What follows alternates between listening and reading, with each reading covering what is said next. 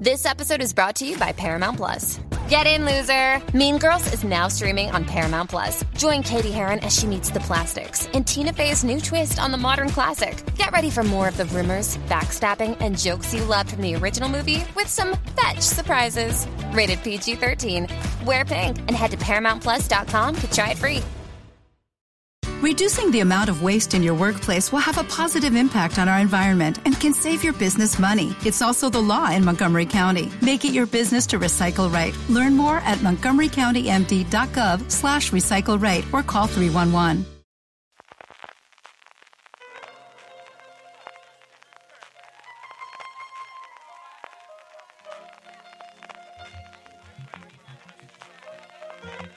Estás escuchando Fuera de Series con CJ Navas.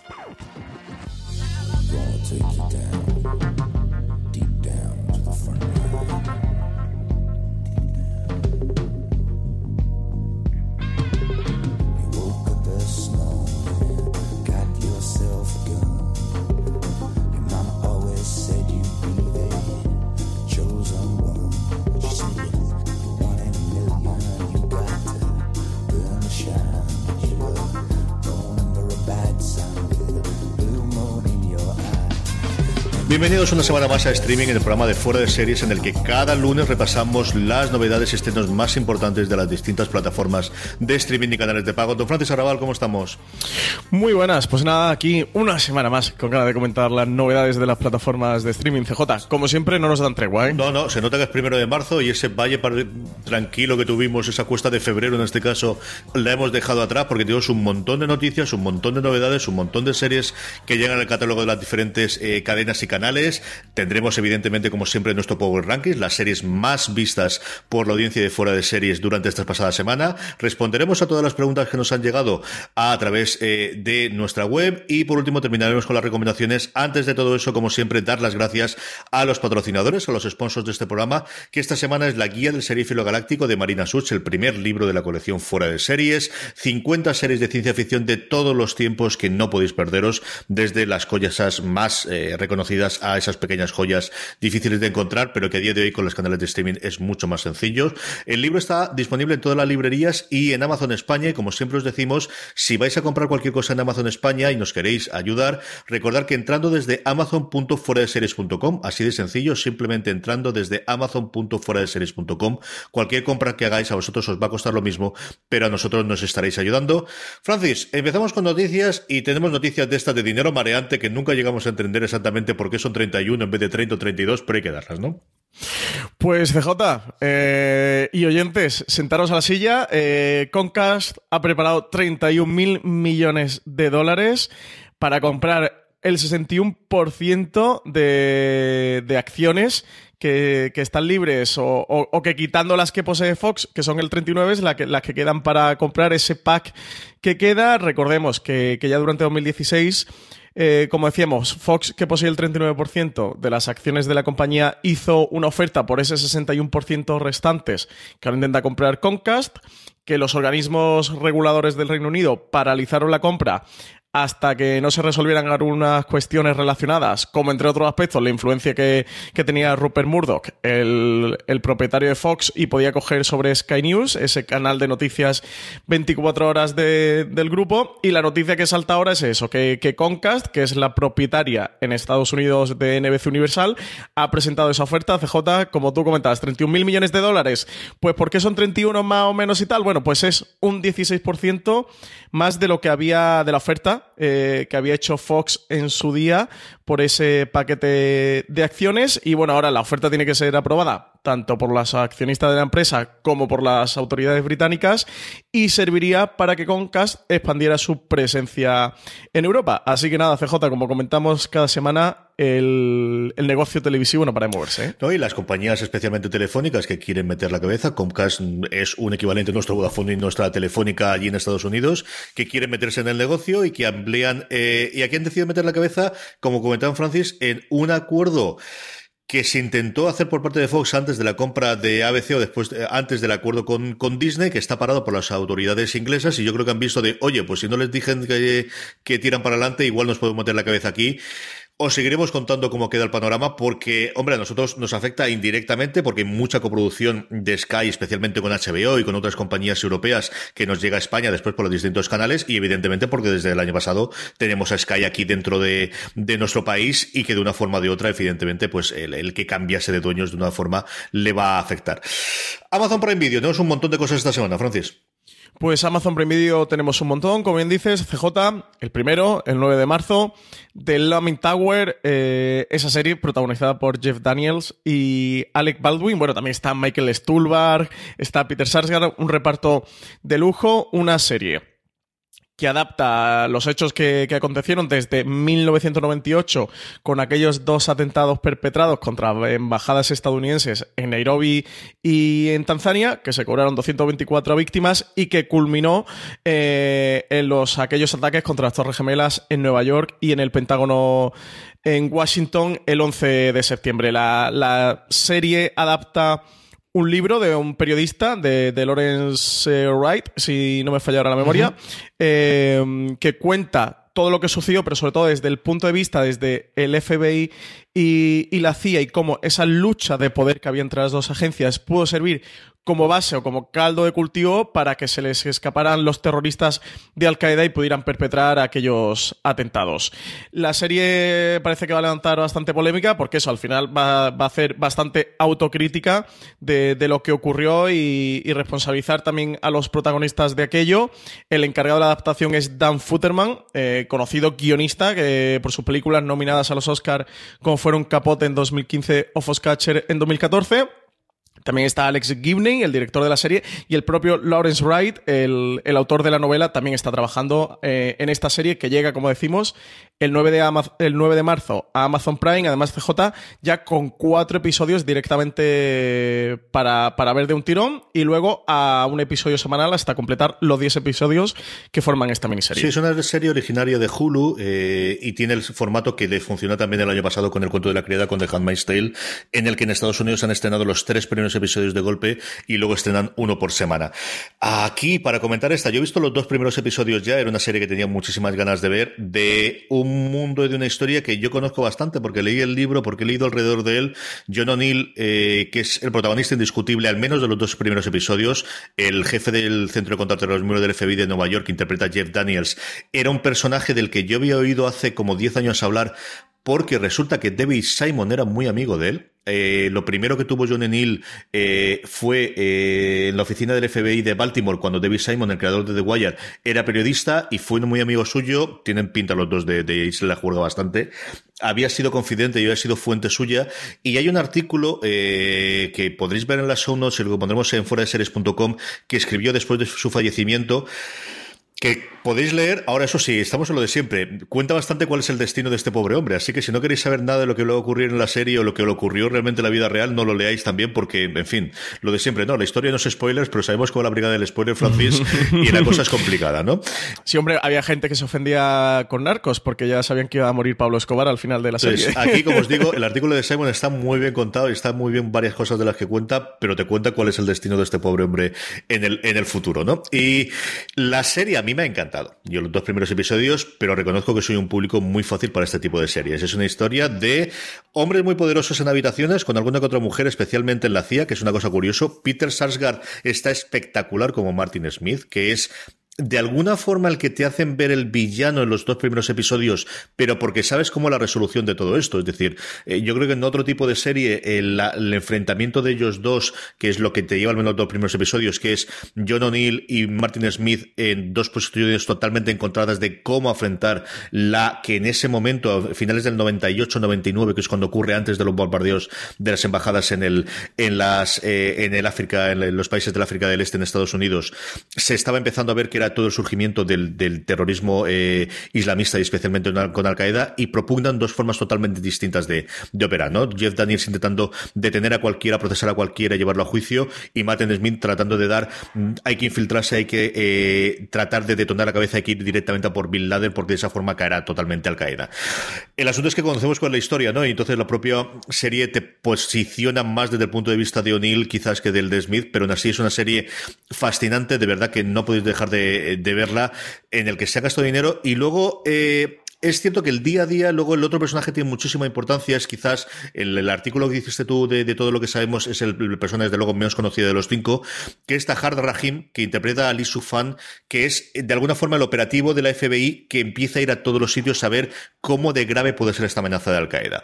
Mm, hablaremos de ella largo y tendido, yo os digo yo como vaya, es una serie que de 10 episodios y es una serie que de verdad no dejo de recomendaros. Sí, esta seguramente no la devoremos y le dedicaremos un review, ¿no? Si todo, si todo nos va bien de tiempo, habrá que hacer un review. Lo que, una pregunta, CJ, estabas comentando lo de David Simon y la relación que tenía con, con John O'Neill.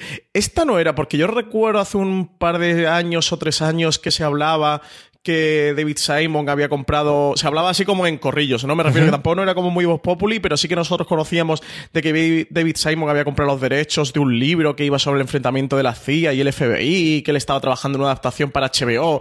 Es que se parece mucho a, ¿eh? esto de Lumin Tower. ¿Era de Lumin Tower el, libro este del que hablábamos, o se hablaba, o es otra cosa además que está preparando David Simon aparte? Yo creo que él compró los derechos de otra que contaba toda la historia del enfrentamiento de la CIA y el FBI a lo largo del tiempo. No solamente esta en concreto, que es al final es de tres años antes de los atentados del, del 11 de septiembre en adelante. Yo creo que le he cogido una cosa que era desde los años 50 o 60, pero te hablo de memoria y ahora mismo no me acuerdo, Francis.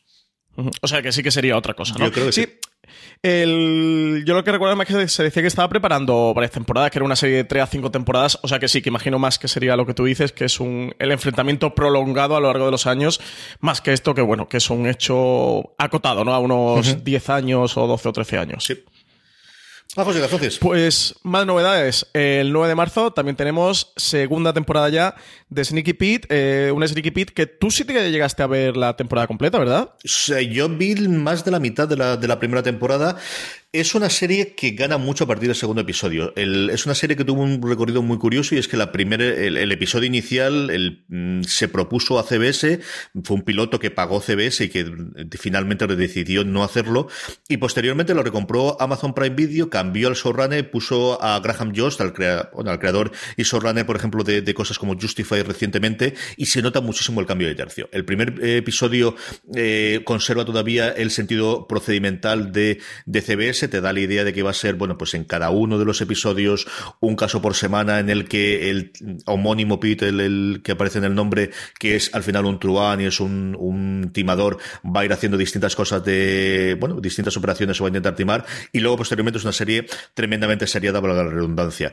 A mí es una serie que me encanta, me gusta muchísimo. Eh, que es el protagonista, está espectacular. Eh, Brian Craston se unió al, proyecto como productor ejecutivo. Al principio iba a hacer un cameo, pero luego empieza a coger bastante, bastante más importancia. Eh, es una serie que la premisa inicial eh, tienes que creértela porque es una cosa absurda y es que él mm, decide hacer, pasar, pasarse por otra persona y llegar a la familia o, a la casa familiar 30 años después para intentar recuperar un dinero que le debe un mafioso que es el protagonizado por Brian Craston. Una vez que superas eso, la serie está muy, muy bien. A mí me gusta muchísimo. Y como comentas tú, se renovó por una segunda temporada. Esta es de la Guardia Antigua de Amazon. A ver qué ocurre a partir de la tercera temporada. Yo creo que ha salvado el que no funcionó mal la primera temporada, el que de verdad es una buena serie, sobre todo que tiene a Brian Cranston, creo que es alguien que la gente de Amazon quiere seguir trabajando con ella.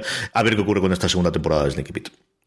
Y lo que también tenemos es que esta pasada semana apareció por sorpresa, como ya estamos acostumbrados por otra parte con Amazon Prime Video, de repente nos metimos en un momento al, a la app, al servicio de Amazon y descubrimos que habían incorporado su catálogo Friday Night Lights, esta mitiquísima ¿no? serie de, de la NBC, eh, de las primeras series quizá, ¿no? De la edad de oro, bueno, de la segunda oleada ya que empezó a venir de la edad de oro de, de la televisión, o lo que conocemos como la edad de oro de la tele, una serie que además, CJ, es de tus favoritas, es verdad. Es una serie que adoro yo adoro por encima de todas las cosas. Es una serie que yo además tengo muy buen recuerdo porque es de las primeras que yo empecé a ver junto con Lorena. Yo creo que, hace, pues eso, a lo tonto, a lo tonto, más de 10 años la primera y la segunda temporada. Es una serie maravillosa, es una serie deliciosa, es una serie que quizás ahora hemos visto ya muchas de las cosas que planteaba en, en, la, en ese momento en la televisión. Una serie que tuvo muchísimos eh, problemas durante sus cinco temporadas de emisión originalmente. La primera funcionó medianamente bien, la segunda le pilló la huelga de guionistas y se quedó una temporada entre, por un lado, corta por la huelga de y luego porque la cadena se empeñó en hacer cosas que la serie no era capaz de hacer, y por ahí asesinatos, y por ahí unas cosas rarísimas que, que luego al final, bueno, pues, pues hablamos todos de, de, de ellas. Eh, bueno, pues eh, lo que ha ocurrido fundamentalmente es una, una serie mm, deliciosa de personajes, muy de lo que es. En Sherwin Williams somos tu compa, tu pana, tu socio, pero sobre todo somos tu aliado, con más de 6.000 representantes para atenderte en tu idioma y beneficios para contratistas que encontrarás en aliadopro.com. En Sherwin Williams somos el aliado del PRO. Capaz de hacer Jason Katims, que volveremos y hablaremos de ella, y es otra cosa que me ha hecho pensar la cantidad de series antiguas que están llegando y que posiblemente la gente no conozca, que a los que llevamos tiempo viendo series, sí que evidentemente las, las conocemos y hablamos de ellas, pero igual es el momento en algún momento de estos dados de, recuperarlas, ¿no? Y de hablar de ellas y de hacer, escribir cosas en la web y de escribir cosas y de hablar de las diferentes series. Esta es una de las que no podéis esperar. Yo eh, creo que después de ver el primer episodio es imposible que no te enganches a ver el resto de las cosas que ocurren con, con la familia de Friday Night Lights. Sí, yo me he visto el piloto cuando vi que estaba en el catálogo el piloto porque es una de mis eternas pendientes de estas series que siempre he tenido ganas de ver, pero es que además, bueno, sí que imagino que estarían los packs de DVD, ¿no? Eh, a la venta, pero, pero ya es que como estamos tan mal acostumbrados con el bajo demanda y ya esperamos a que todo nos lo cuelgue algún servicio, pues sí que estaba esperando a que un día la trajera alguien. Me vi el primero, el primero, primer episodio. Si alguien eh, de, los que nos está escuchando, de nuestros oyentes, le pasa como a mí, que, que siempre ha oído hablar de ella y nunca la ha visto, oye, animarle que la vea, al menos el primer episodio, yo me lo puse y me pareció brutal, ¿eh? Y después de los años que le han pasado, que, que la serie, al menos el primer episodio, que, es lo que he visto y de lo que puedo hablar, se mantenga también y tenga esa capacidad de, sorprenderte y un final que dices, wow, boom. Aparte de, terminar con un partido trepidante, como se le pide a una serie, eh, ambientar el fútbol americano, eh, joder, tiene un giro casi al final del episodio que, que es espectacular. A mí me gustó mucho, desde luego voy a seguir viendo a ver si me hago fiel devoto también de Friday Night Lights, CJ. a ver si voy dando la turra por aquí por streaming con ella.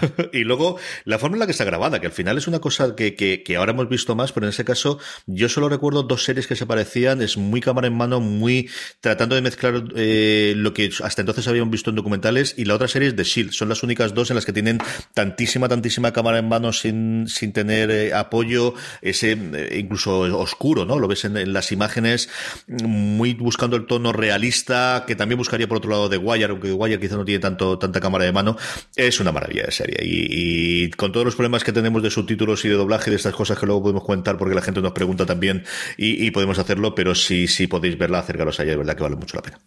Sí, la serie no tiene subtítulos en, en, castellano. La, está doblada al castellano, pero no tiene subtítulos. Los subtítulos se lo puedes poner en inglés, ponértela en inglés y con subtítulos en inglés. Se entiende bien, ¿eh? Yo al menos lo, entendí, lo entendí bastante bien con subtítulos en inglés. Así que, y lo que tú comentabas, CJ, lo de la cámara en mano, de verdad que sabía que era NBC, pero todo el rato viéndola pensaba que era una serie de FX, ¿eh? Hostia, sé que además te lo comenté, porque dije, coño, mira que se, sabía que era de NBC, pero es que la estoy viendo y, me encajaría más en FX que en cualquier otra cadena, por tipo de rodaje, por tono de la serie, por ambientación, me parecía mucho una serie de, de FX. Así que nada, recomendarla. Es de estas cosas raras que no sabes cómo hizo una cadena en abierto, ¿no? Está y Aníbal, yo creo que son las dos cosas en los últimos 15 años, al menos que yo sea de que digas, ¿cómo es posible que esto, una cadena en abierto en Estados Unidos, emitiese en, pero sí, pero ocurría, además no era a las 10, ¿eh? yo creo recordar que, que Friday Night le emitían primero a las 8 y luego a las 9 o algo similar. Vamos, en Filmino tenemos estrenos esta semana, seguro que la semana que viene nos traen alguna cosa nueva que hablar, pero sí tenemos estrenos en HBO. Sí, tenemos, se incorpora, no es estreno, pero se incorpora al catálogo la quinta temporada de Vikingos el 6 de marzo, así que si hay algún fan por aquí que tenga HBO y que le estuviera esperando, que sepa que ya, que ya llega al catálogo, ha llegado eh, el martes ha llegado al catálogo. Eh, luego, por una noticia bastante triste, de estas desagradables que nos llegan de Estados Unidos, se ha retrasado el estreno de Headers. Está previsto para el 8 de marzo, pero después del, del, atentado este que hubo, el, el chico que entró en el instituto con una metralleta y se puso allí a disparar y cometió esta burrada. Eh, se ambientaba en un instituto, parecía que tenía alguna trama que podría ser problemática después de, estos sucesos, así que han retrasado el estreno de forma indefinida, por lo cual a HBO España pues también se retrasa y nosotros hemos llegado a preguntar que qué pasa con el estreno de esta serie y nos han dicho que no tenían ni la más mínima idea, que el, que el canal allí en Estados Unidos había decidido retrasarla por los acontecimientos y que cuando decidan emitirlas, pues llegará también a HBO España. Pero mientras tanto, pues no. Tampoco yo no, claro, que desde aquí de España, pues no saben más ni tampoco tienen ninguna, ningún poder de decisión sobre esto. Sí, además los acuerdos yo creo que funcionarán de, que hasta que no haya un estreno en Estados Unidos, ellos no lo pueden estrenar aquí, salvo que lo tuviesen previsto anteriormente. Así que hasta que no se estén allí, cero. Complicado, complicado. Sí, muy complicado. En fin, un hecho lamentable de estas cosas que, de vez en cuando ocurren. Eh, y bueno, una noticia más alegre, CJ. Bueno, alegre o triste según se tome, y es que se cumple este 9 de marzo el décimo aniversario del final de The Wire, del final de, la serie CJ. Bueno, como ya la podemos disfrutar en el catálogo de HBO España, si, te apetecía hacer un poquito de, memoria, ¿no? De cómo viste este final de, The Wire y, animar también a la gente que no lo haya visto, por supuesto, a que, a que se enganche a la serie. Hombre, yo recuerdo verlo en directo, porque, bueno, en directo con el directo tenías entonces que era esperar Canal Plus cuando, cuando lo emitía. Eh, recuerdo, la quinta temporada no es mi favorita ni de lejos de, de The Wire, ¿no? Que es la cuarta con diferencia. También yo creo porque te afecta o te acerca más, ¿no? Y la cuarta temporada es la que tiene más relación con la parte de educación y la parte del instituto y, siempre es la, la, temporada que a mí más me gustó de la serie. Es una serie maravillosa, es una serie mítica de la que se ha hablado largo y tendido. Acaba de publicarse un libro ahora mismo en Estados Unidos eh, haciendo algo que está ahora muy de moda, que es una historia oral en el que cuentas un poquito, pero con mucha entrevista a los, a los miembros de allí, trazas de hacer una, una narrativa en función de esas entrevistas, intercalando lo que tú deduces y lo que tú comentas con, con las eh, conversaciones que has tenido con, con las protagonistas. Mm, es una serie maravillosa. Si no la has visto nunca, es una serie en la que no es fácil entrar y yo sé que es recurrente esto de tienes que ver hasta X episodios para poder, para, para verla. Yo creo que eso se inauguró con, con The Wire eh, y es cierto que, que hasta el cuarto quinto episodio no empiezas a ver un poquito Quizás menos a día de hoy porque es extraño que alguien que vea series o que le guste las series o que se diga aficionado a las series no conozca al menos la existencia de The Wire, ¿no? Pero, pero sí que en su momento yo recuerdo haber visto antes de poner en serie la serie, la, a ver toda, toda la serie haber visto algún episodio suelto en casa de mi padre y, quedarme con la cara de ¿y, qué es esto? ¿De qué va esto? ¿no? Y no, sé si sería el segundo episodio, incluso puede que el primero o el cuarto, hasta que un día dije, no, tengo que verla, eh, tengo que verla de verdad, porque ya empezaba a leer muchos blogs americanos, empezaba a ver que, cómo se comentaba y se hablaba episodio por episodio de, de The Wire. Y no dejo más de decir eso, es una serie que sí hay que, hay que ver en algún momento, prepararse, mentalizarse, es una serie, hombre, que puedes ver doblando porque cada uno ve la serie como quiere, ¿no? Pero que yo creo que sí requiere de ti una cierta tranquilidad y pausa para verla al menos en como yo lo vi, que es en inglés subtitulado. Yo no sé cuánto se pierde en el doblaje. Los propios actores, muchos de ellos ingleses, decían que no entendían lo que estaban diciendo en muchas de las ocasiones de la jerga que se utilizaba en Baltimore.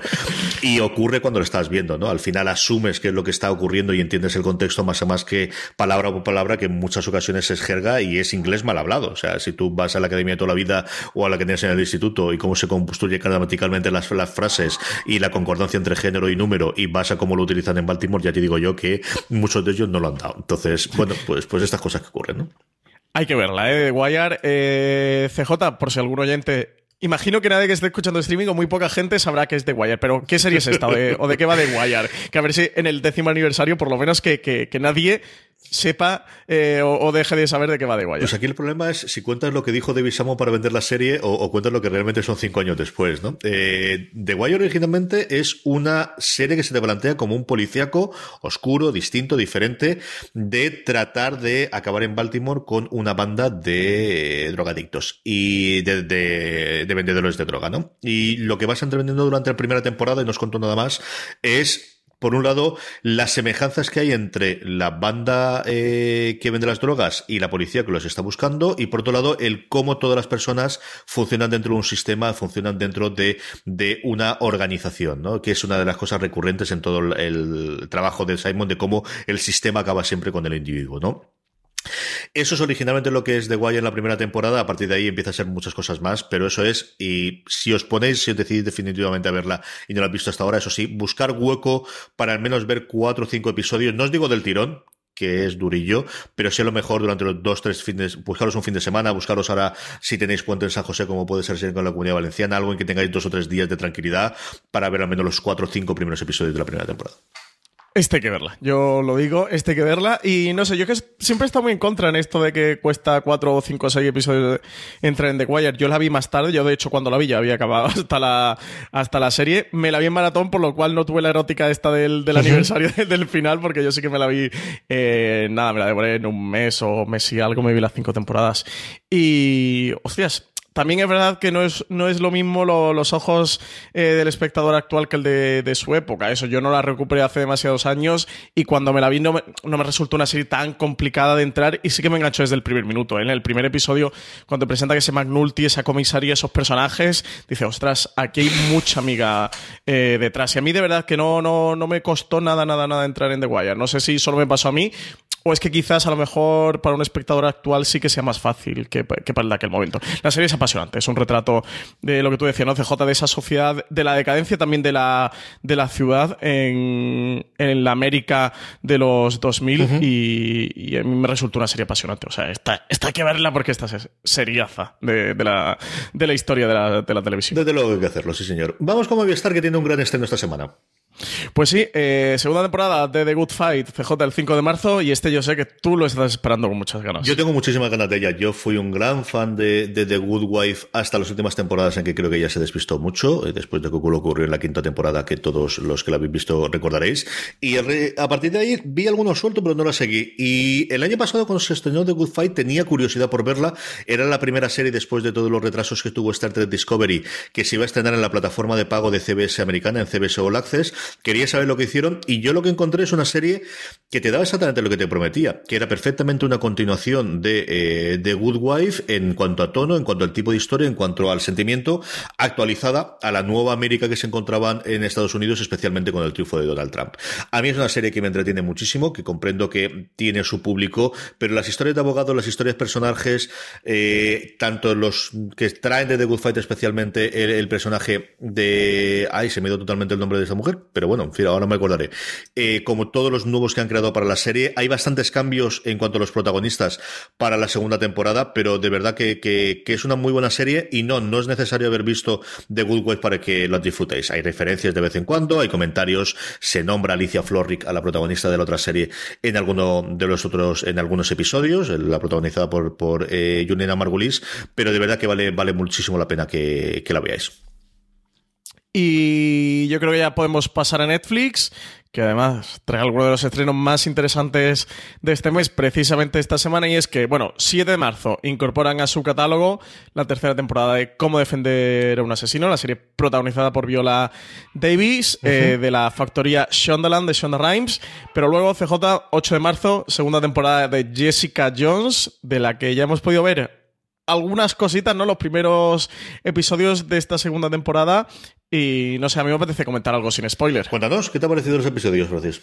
Pues me ha gustado bastante, aunque lo que nos han pasado a prensa han sido solo los cuatro primeros, eh, o sea que le, queda todavía mucha cuerda a la temporada y sí lo que se repite habitualmente en las series de Marvel en Netflix, que, que son estos primeros episodios de presentación, mucho de presentación de la temporada, de desarrollo de esa trama que va a venir y nos han cortado justo en lo más interesante, han sido unos sinvergüenzas porque hasta el 8 de marzo nos tienen con el interés de a ver cómo, cómo transcurre la cosa. Pero bueno, sobre todo lo que mm, sí me apetecía comentarle a todos los oyentes es que además después de unas series de Marvel, que a mí particularmente dentro de Netflix no me han gustado demasiado.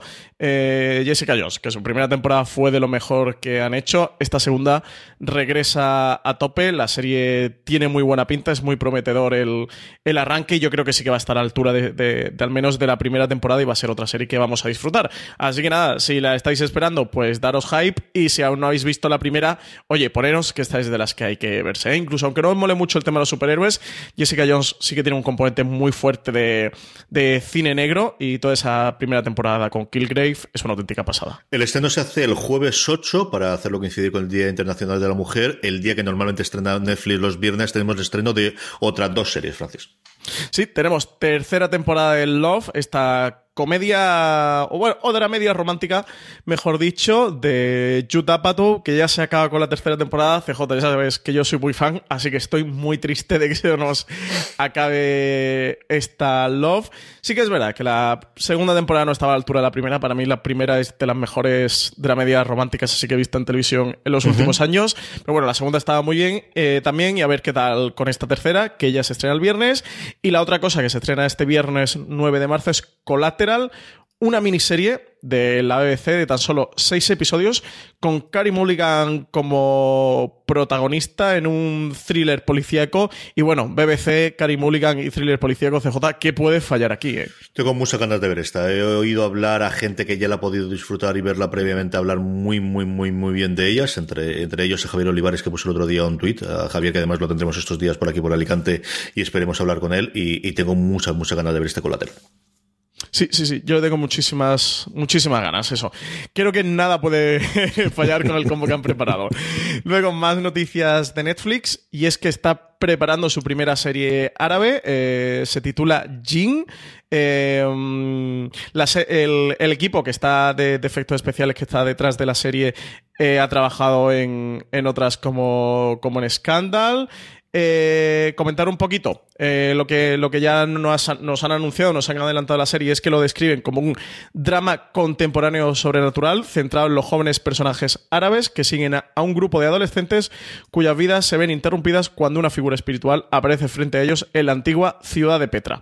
Y que deben tratar de evitar que Jin, este genio un poco con mala leche, destruya el mundo. Así que la serie se espera que se estrene en 2019, es la fecha orientativa eh, que tenemos. Y bueno, pues eso, eh, interesante, ¿no? Como Netflix está llegando su producción propia a lo largo de, todos los, continentes y de todo el globo terráqueo, desde luego enriqueciendo el mundo de la televisión. Esa misma semana tuvimos la confirmación de tres series eh, de producción en India. Hastings, el, CEO, del director ejecutivo de Netflix, estuvo en India hablando de cómo, bueno, pues el mercado indio es uno prioritario para, Netflix, para ampliar la base de, usuarios que tienen y el poder entrar, bueno, pues en un país con mil y pico millones de habitantes, cuando el otro país tan grande como es China no le dejaron entrar y han tenido que vender sus series allí y, vamos a verlo, ¿no? Vamos a ver cada día más el, de este tipo de producciones como, es esta serie, como decías tú, en el, en el Oriente Medio como es Jin.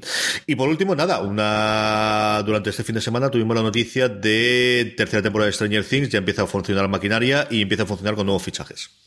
Sí, una curiosidad, no tenemos muchos detalles, pero de luego es interesante porque han fichado a la hija de Ethan Hawke y Uma Thurman para la tercera temporada, eso, no sabemos nada del personaje que va a hacer. Eh, la hija de Ethan Hawke y Uma Thurman tiene unos 19 años o algo así, así que ya sabemos, imaginamos, ¿no? Que le darán una trama dentro de los personajes ya adolescentes eh, hacia adultos de la serie. Y bueno, pues más una curiosidad que otra cosa, ¿no? De, ir viendo los movimientos que van dando ya con Stranger Things.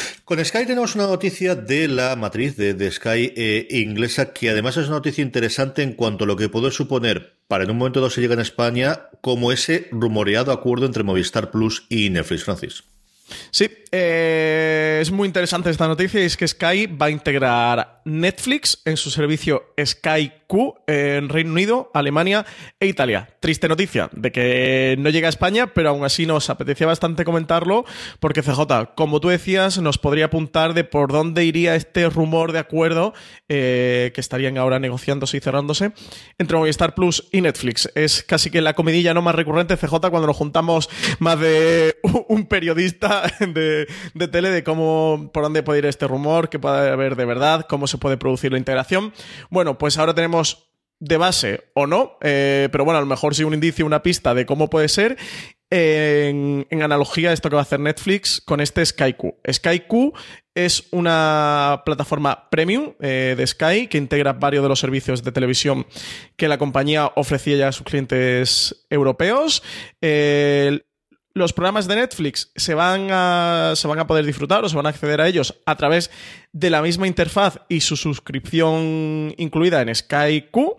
Eh, a los clientes de Netflix eh, le van a también permitir poder migrar su cuenta al, a este nuevo servicio.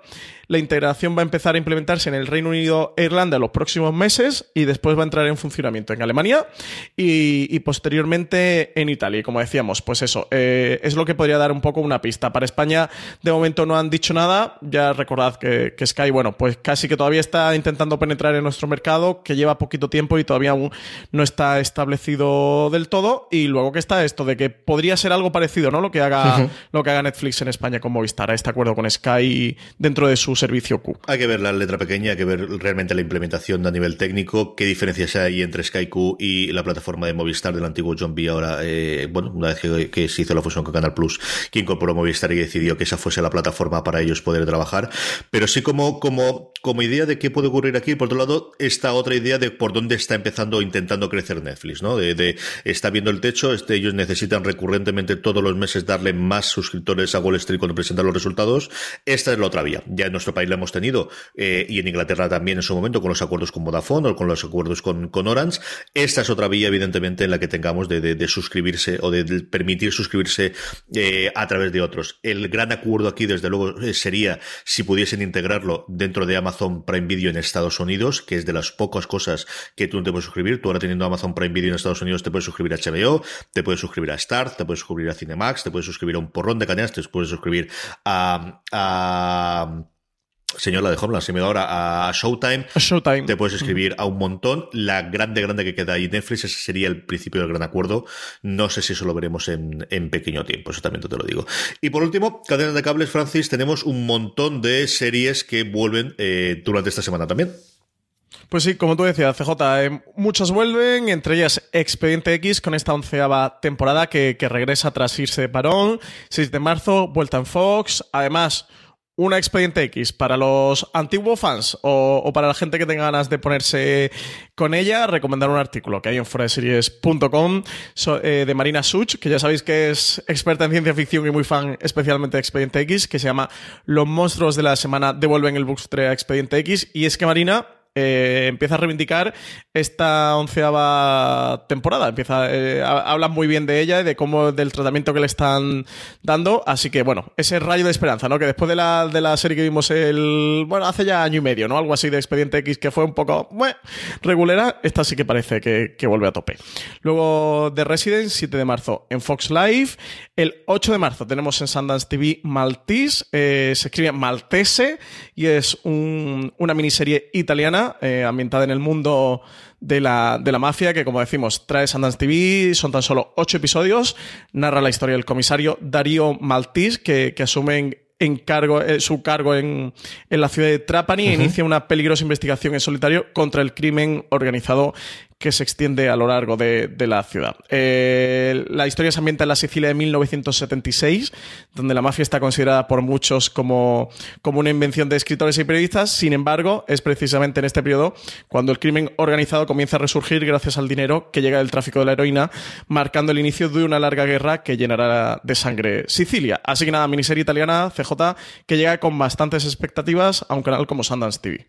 Y por último, ha vuelto de Walking Dead, como todos sabéis. Tú sí que has visto el primer episodio de esta vuelta de la octava temporada. ¿Qué te ha parecido, Francis? Yo he visto el primero. Pues oye, eh, que ya sabes que estoy ya en mi último estertores con The Walking Dead. Estoy ya buscando la excusa para, para abandonarla definitivamente. A mí el episodio, como regreso y como vuelta de la temporada, decir que me ha gustado mucho. No puedo... No, bueno, ni puedo ni quiero.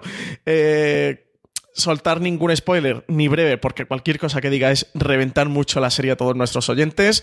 Eh, decir que a pesar de lo que pasa, sé que es un poco controvertido esto, pero es que no puedo decir más. El, el, episodio como episodio, oye, me ha gustado, me ha gustado mucho. Le han dado un poquito de giro, de cambio de rumbo a la serie y nada, voy a seguir como siempre me pasa CJ, que al final siempre vuelvo con The Walking Dead y siempre la, la, continúo y a lo tonto, a lo tonto, ya llevamos ocho temporadas. Pero bueno, un buen episodio, vuelta de The Walking Dead, así que nada, que, que ya lo puede disfrutar todo el mundo en Fox. Hasta que las noticias y los estrenos de las semanas, eh, vamos con nuestro Power Rankings, vamos con lo más visto por la audiencia de fuera de series esta semana que termina, pero antes de ello, permitidme que dé las gracias una semana más a la guía del serie Filo Galáctico, el primer libro de la colección fuera de series, 50 series de ciencia ficción, escrito por Marina Como comentaba hace un momento Francis, eh, el libro disponible en todas las librerías y como siempre lo recordamos, si vais a comprarlo desde Amazon España, entrando desde amazon.fueradeseries.com y buscándolo a partir de ahí, a vosotros os costará lo mismo y a nosotros nos estaréis ayudando. Por cierto, ese enlace amazon.fueradeseries.com podéis utilizarlo para todas las compras que hagáis en Amazon y haciéndolo de esa forma nos estaréis ayudando. Recordad amazon.fueradeseries.com. Ahora sí, Francis, vamos con el Power Rankings en el décimo puesto, bajando uno con respecto a la semana pasada. This is Us, que en España se emite por Fox Life. Y novena posición para Shameless de Movistar Plus, esta, esta serie de Showtime, esta dramedia que, que también lleva ya. ¿Cuántas temporadas lleva Shameless? ¿CJ9? ¿10? ¿Cuántas son Yo ya? creo que 8 seguro y no sabría decirte si es la novena. Te lo digo, te lo busco mientras que. Una auténtica burrada, ¿eh? que después de 8 o 9 temporadas siga eh, Shameless con tanto seguimiento y entre en la novena posición de nuestro Power Rankings. La octava temporada, esta es la que está ahora mismo midiendo. Una entrada que me ha sorprendido que no estuviese más tiempo dentro de, de nuestro Power Rankings, a ver si es una entrada para que suba a partir de aquí. Peaky Blinders de Netflix, eh, que en España se, se- tenemos las temporadas a través de Netflix, eh, se incorpora a nuestro Power Rankings en el octavo puesto.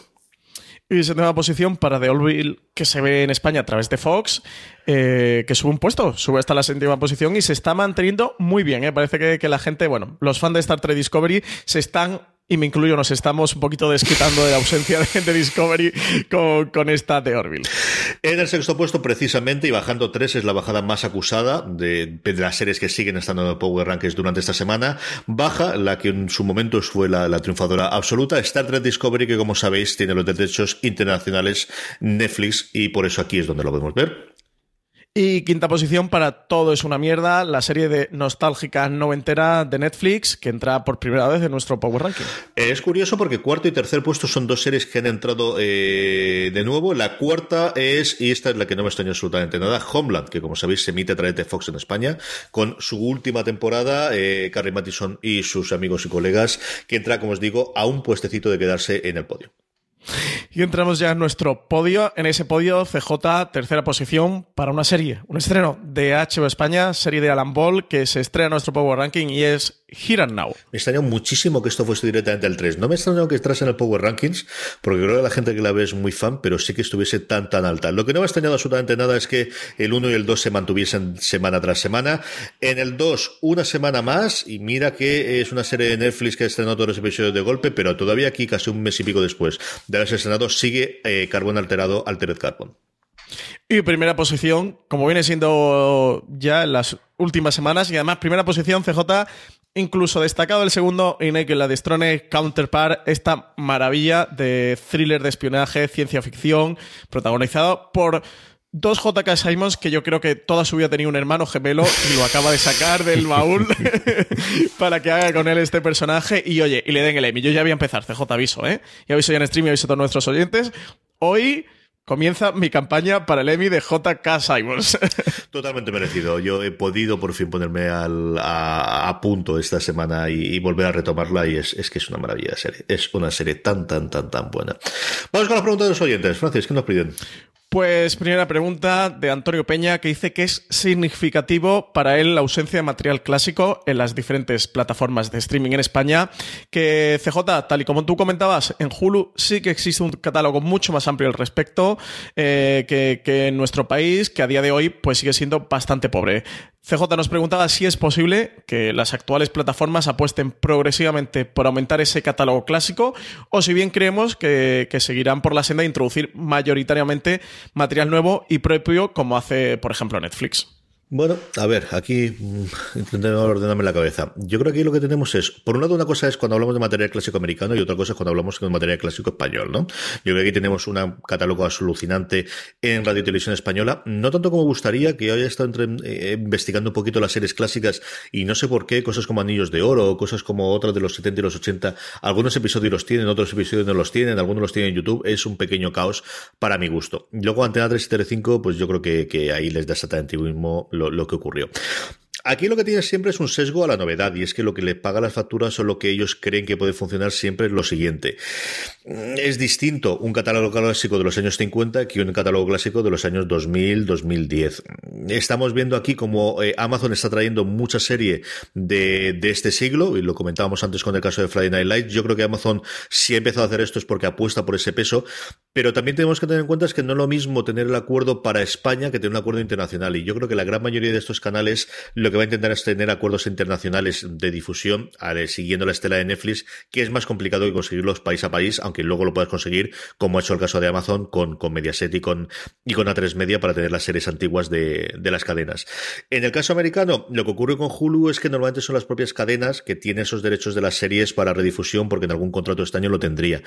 Pero tampoco lo tienen absolutamente todo y tampoco te creas que es tan sencillo tenerlo. Y incluso algunas de las cadenas, bueno, Oz, HBO en Estados Unidos, tampoco lo tuvieron hace tanto, tanto tiempo. Aquí el asunto es si esto realmente es un incentivo para que la gente, por un lado, A, se suscriba o B, eh, siga estando suscrito a los canales. Y esa es el gran caballo de batalla. Yo no sé si, si eso realmente lo es, no tengo los números, ellos sí que los tienen de cuánta gente realmente ve ese material clásico, que por un lado sí tiene que ser mucho más barato que hacer un episodio de Juego de Tronos, pero por otro lado, mm, hasta qué punto te pagan las facturas. Entonces, yo creo que sí que vamos a ver cada vez más, parece que en el caso español Amazon está apostando por ello. No sé mm, cuánta serie, eh, especialmente pues inglesas o nórdicas, ¿no? De quién nos puede traer aquí el catálogo de BBC, salvo que BBC decida que internacional quiere decir algo más que Estados Unidos y no la traiga aquí. Yo creo que falta mucho camino por recorrer, pero creo que vamos a ver más. Yo creo que si de una forma o de otra vamos a ver más. Filmin lo está haciendo, yo creo que también sería otro que podría aprovechar para las, las series eh, inglesas e incluso europeas, pero bueno, eh, es complicado y es mucho más sencillo que con todo el presupuesto que te gastas por una serie nueva añadas el, catálogo de, presupuesto y, y, tienes que vamos a comprar ahora 10 series maravillosas de los americanos de los 70. Es más complicado venderlas. Sí, yo en, en mi mente hago una analogía con el cine porque sí que me ha pasado con, con, la serie estamos mucho más acostumbrados a demandar actualidad, pero es verdad que el que es cinéfilo, aparte de ver la actualidad, que normalmente intenta recurrir a la sala de exhibición como al cine, eh, puede intentar aprovechar las plataformas de precisamente vídeo bajo demanda para ver pelis o para recuperar clásicos o ver películas de ya de los 70, de los 80 y tal. En cine hay muy, muy, muy poquito catálogo de pelis que son anteriores de los 2000. Incluso diría del de los 2010, pero incluso anterior de los 2000, ya no digo anterior de los 90, es eh, muy difícil. Ahí te vas a tanto HBO España como Netflix, como Amazon Prime de aquí saco a Filming de este debate, ¿eh? Eh, que sí que tiene eh, muchísimo más, pero bueno, son muy especialistas en cine y un cine más de autor, donde cuidan más a un perfil de cinéfilo, pero lo que son las grandes, como sería HBO España, Netflix y, Amazon, apuestan mucho más por un catálogo de cine de novedades, siendo el cine y los espectadores eso de cine, o los cinéfilos y los consumidores de cine, muy demandantes de, cine de cine clásico, como digo, que sí que hay, que tienen Taxi Driver y tienen Toro Salvaje y, que, que sí que hay, bueno, no llega a ser clásicos de los 30, los 40, los 50, eh, pero sí que son películas de los 70, de los 80, del New Hollywood, sí que tienen cositas, o El Padrino y tal, eh, pero tampoco tienen muchísimo, y entonces sí que me viene a la mente que si que no lo hacen con cine, que es bastante más fácil hacerlo, y que el espectador sí que lo, demanda más. Oye, me resultaría muy raro que lo hicieran con series de televisión. Yo creo que Hulu, CJ, y aquí tú lo puedes decir con más autoridad que yo porque tienes, tienes el servicio y además eres bastante seguidor. Eh, creo que Hulu sí que en Estados Unidos ha conseguido ese hueco, ¿no? O ese nicho de que, de que los demás no lo tenían y bueno, tener ese plus de ser el servicio bajo demanda que te ofrece esto que todos los demás eh, no tienen, pero es televisión americana y tal, que ese rol sí que en España lo tiene mucho, lo que tú comentabas, la plataforma de, de vídeo bajo demanda de, de RTVE. No sé yo, me extrañaría a mí que aquí en España, incluso si entrara Hulu, ¿eh? ¿eh? bueno, hombre, si tienen los derechos y los tienen internacional, pues no le cuesta un añadido y te los cuelgan y a tomar por saco. Pero me extrañaría que, que alguno de los servicios bajo demanda apostara por comprar grandes clásicos. De hecho, las que estamos viendo que están incorporando, sobre todo Amazon Prime Video, que sí ha podido coger un poquito más o menos esta táctica, son todos de lo que conocemos como lo que llamamos por la tercera edad de oro de la televisión, es decir, de Soprano hacia adelante. Ahora ha llegado Oz, Community, Community, eh, The Office, eh, mm, Friday Night Lights y son todas series de los 2000, o sea que, no hay series de ni 80, ni 90, ni 70, ni ya te digo 60, algo así, ¿no? Como tienen eh, la del Lucy Ball, ¿no? Tienen en, Hulu, etcétera, etcétera. Yo estoy mucha cosa antigua. Ahora, por ejemplo, el fenómeno que está ocurriendo en Estados Unidos, ahora especialmente la crítica, es redescubrir urgencias que han incorporado al catálogo de, de Hulu que no estaba en su momento. Yo creo que eso es como urgencias, como treinta y tanto, como aquellos maravillosos años, son cosas que en España podría funcionar a, a determinada generación la de mis padres o incluso la intermedia entre mis padres y yo, la gente que tenga ahora entre 40 y 50 años, que recordaría esas series, a lo mejor podría funcionar.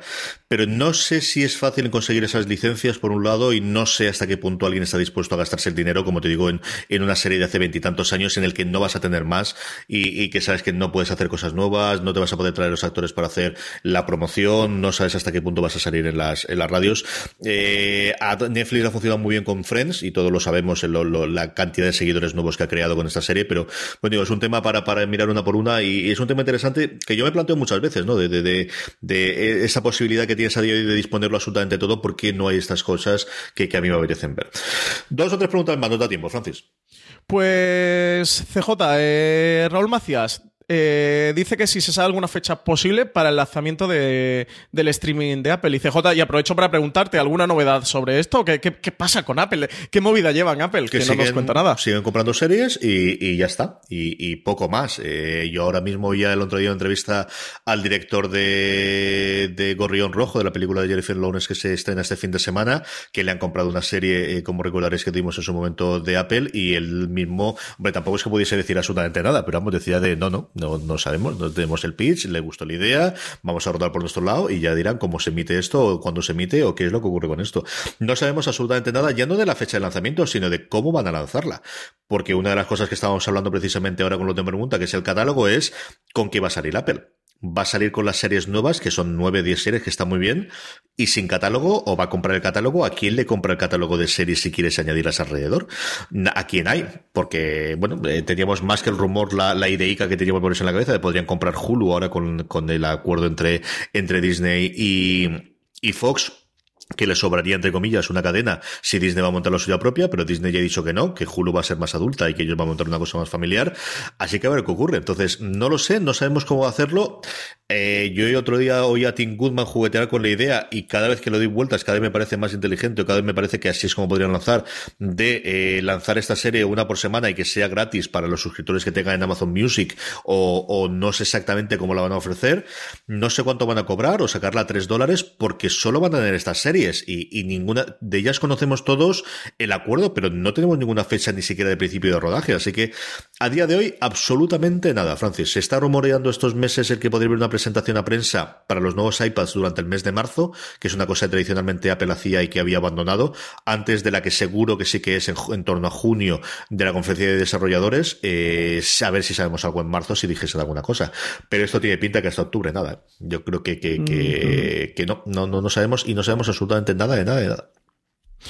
Y bueno, última pregunta. Pacho nos preguntaba si sabemos algo de in the Jungle, que si habría sobrevivido esta quema que, que, ha hecho últimamente Amazon con los cambios de guardia y de piezas estratégicas que está dentro del, del servicio. Que decía que ya se estrena la cuarta, pero que sí, que sí habrá una quinta. Yo he estado investigando, sobre todo por Estados Unidos, a ver si había alguna cosa.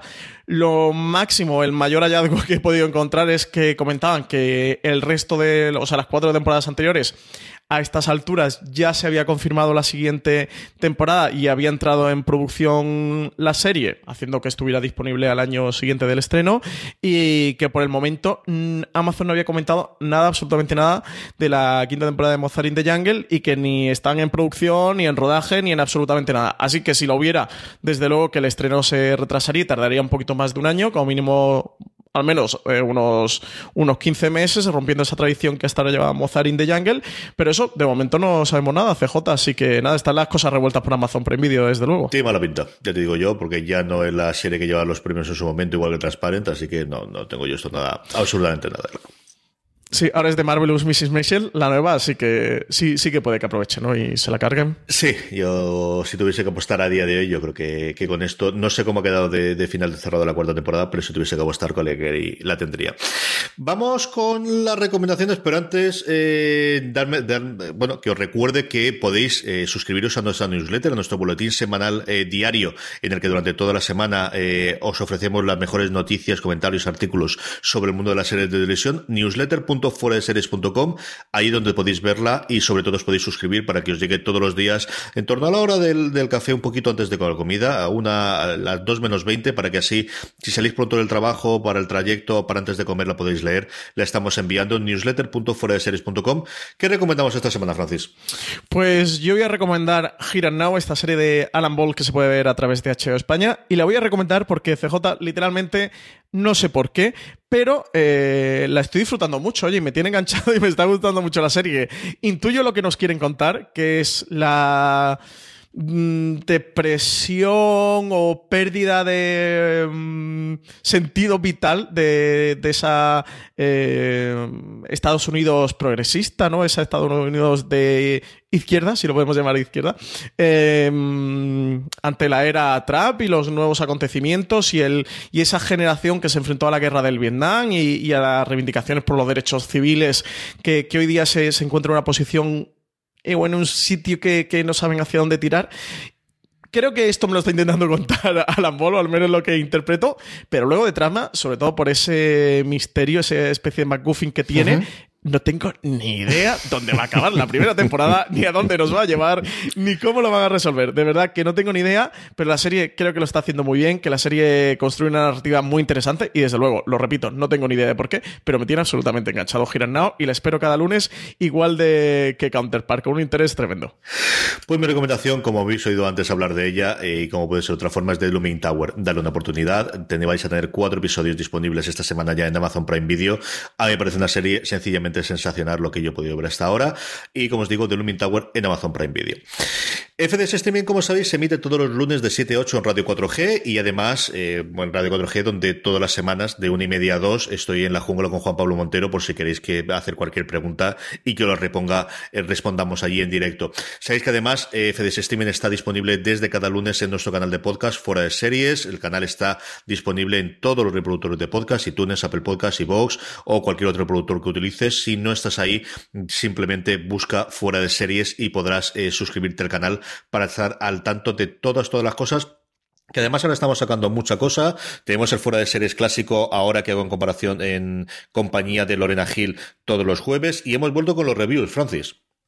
Sí, hemos vuelto con los reviews. Tenemos uno de muy chulo de La Casa de las Miniaturas, miniserie que, ya hemos recomendado aquí en streaming, y del último episodio de, The Walking Dead, el, este de la vuelta del parón, también recomendar que la gente se pase por allí y lo escuche.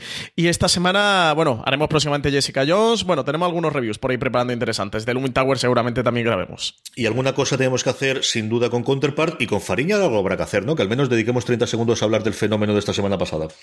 Sí, pero además, a mí ya sabes que el primer episodio me ha gustado un montón, ¿eh? Yo la recomiendo y estoy a tope. Con Fariña, aquí se nos sale un poquito porque se puede consumir a través de A3 Player, pero se nos sale un poquito, está ahí patinando eh, con streaming. Pero, ostras, a mí el primer episodio me parece brutal y sobre todo el arranque y cómo construye esa sociedad gallega eh, se empieza a marcar en un principio por el, por el tráfico del tabaco desde Portugal y luego sobre el narcotráfico, que, es verdaderamente apasionante. Tenemos que hacer algo con ella, más aún ahora que Antena 3 ha confirmado que va a, dejarse de tonterías y emitir la temporada ya completa después de la emisión del, primer episodio, que fue bueno pues el fenómeno de la semana pasada en la televisión en España. Gracias por estar ahí, don Francis Arrabal. Nos oímos la semana que viene de vuelta. Hasta la semana que viene, CJ. Querida audiencia, gracias por estar ahí. Nos oímos la semana que viene o en todo el resto de programas de Fuera de Series. Recordad series.com para toda la información y actualización de la serie de televisión. Gracias por estar ahí y recordad, tened muchísimo cuidado ahí fuera.